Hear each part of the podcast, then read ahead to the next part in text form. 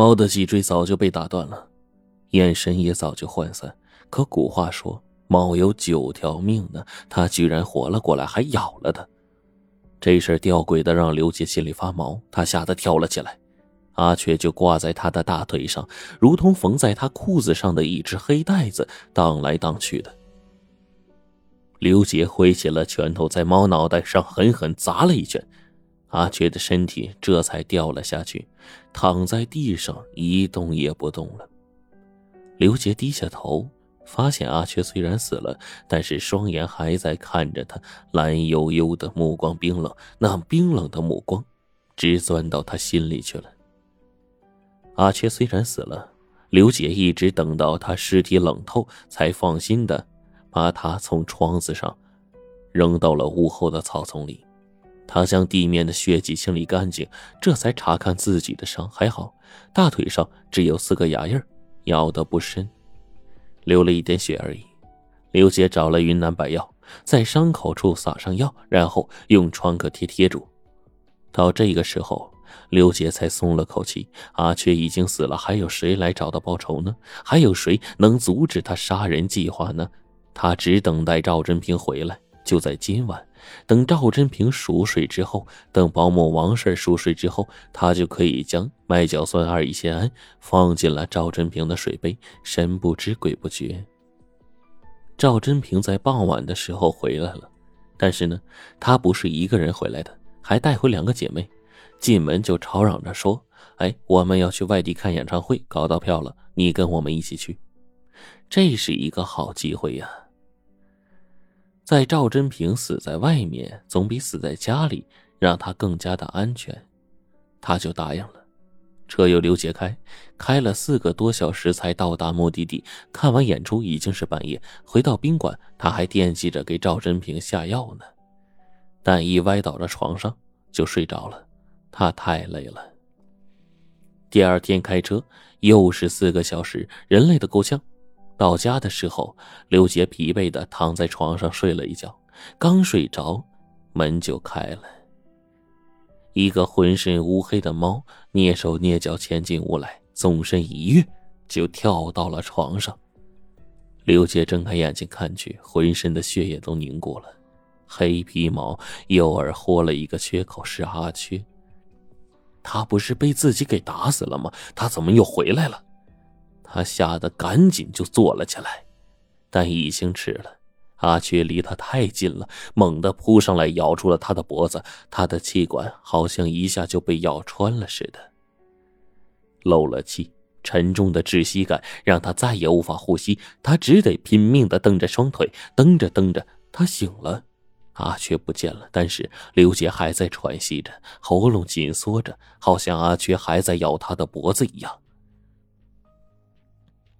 刘杰拼命的用双手扶着脖子，脖子上光滑的很，什么都没有，但是就有一只无形的阿缺咬住了他的脖子，让他无法呼吸。刘杰的一颗心被恐惧紧紧的攥住，他吓得滚下了床。当他的身体撞击在地板上的时候，脖子的紧缩感才一下子松了，像是阿雀终于松了口，他终于可以长长的松了一口气。赵真平听到动静，走进房间，问他怎么了。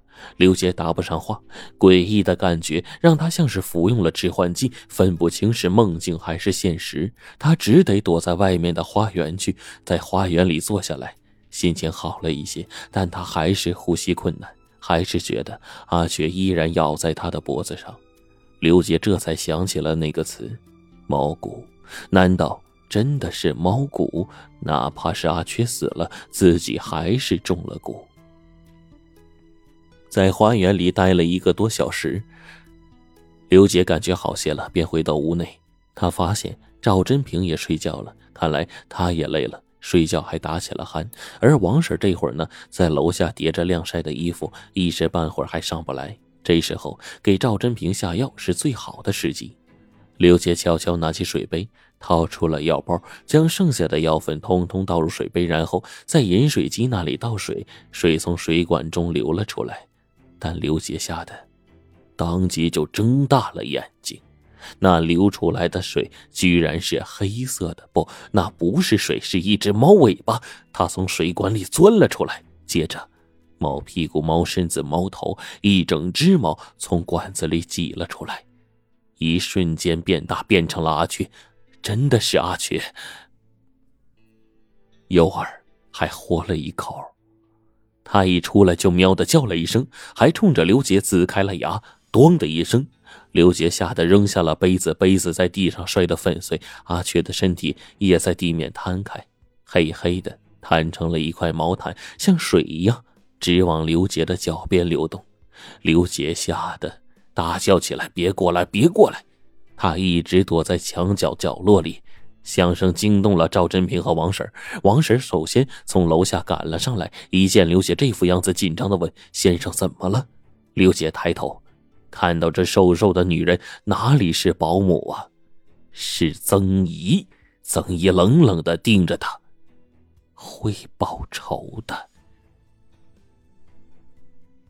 赵真平从房间里奔了出来，刘杰吓得往赵真平的身边躲，但是他听到了一声尖利的叫声，喵的一声，他惊骇的抬起头，在这一瞬间，一切都变了。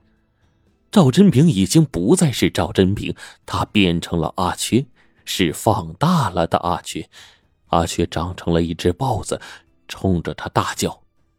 刘杰吓得重新缩回角落，他不敢看眼前的这个人，紧紧的闭上眼睛，大叫大嚷：“别过来，别过来！”刘姐终于听到人话了，是赵真平的声音。赵真平急切的说：“说姐，你怎么了？姐，睁开眼睛。”刘姐看向赵真平，赵真平又变成了猫，连他最后一声“姐”也变成了喵。他只得再次闭上眼睛。刘姐知道这一切都是幻觉，说话的那人不是阿缺，阿缺是一只猫，他不会说话，那还是赵振平。他战战兢兢地说：“蛊，什么蛊？”赵振平惊恐地问，他以为是铜鼓的鼓。猫骨。刘杰说完，就仰面倒了下去。他双眼紧闭，嘴角流涎。刘杰被送去医院，医生确诊他患上了狂犬病。医生在他大腿上找到伤口，根据伤口的牙痕，他们确定刘杰是被猫咬死的，是猫将狂犬病传给了他。狂犬病的临床表现就是呼吸困难。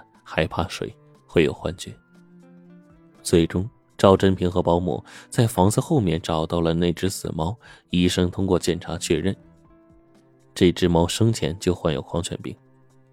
它焦躁的踱来踱去，对人具有攻击性，其实就是患有狂犬病的表现。刘杰就算不打它，它也活不过两天。在医院里躺了五天，五天之后，刘杰死了。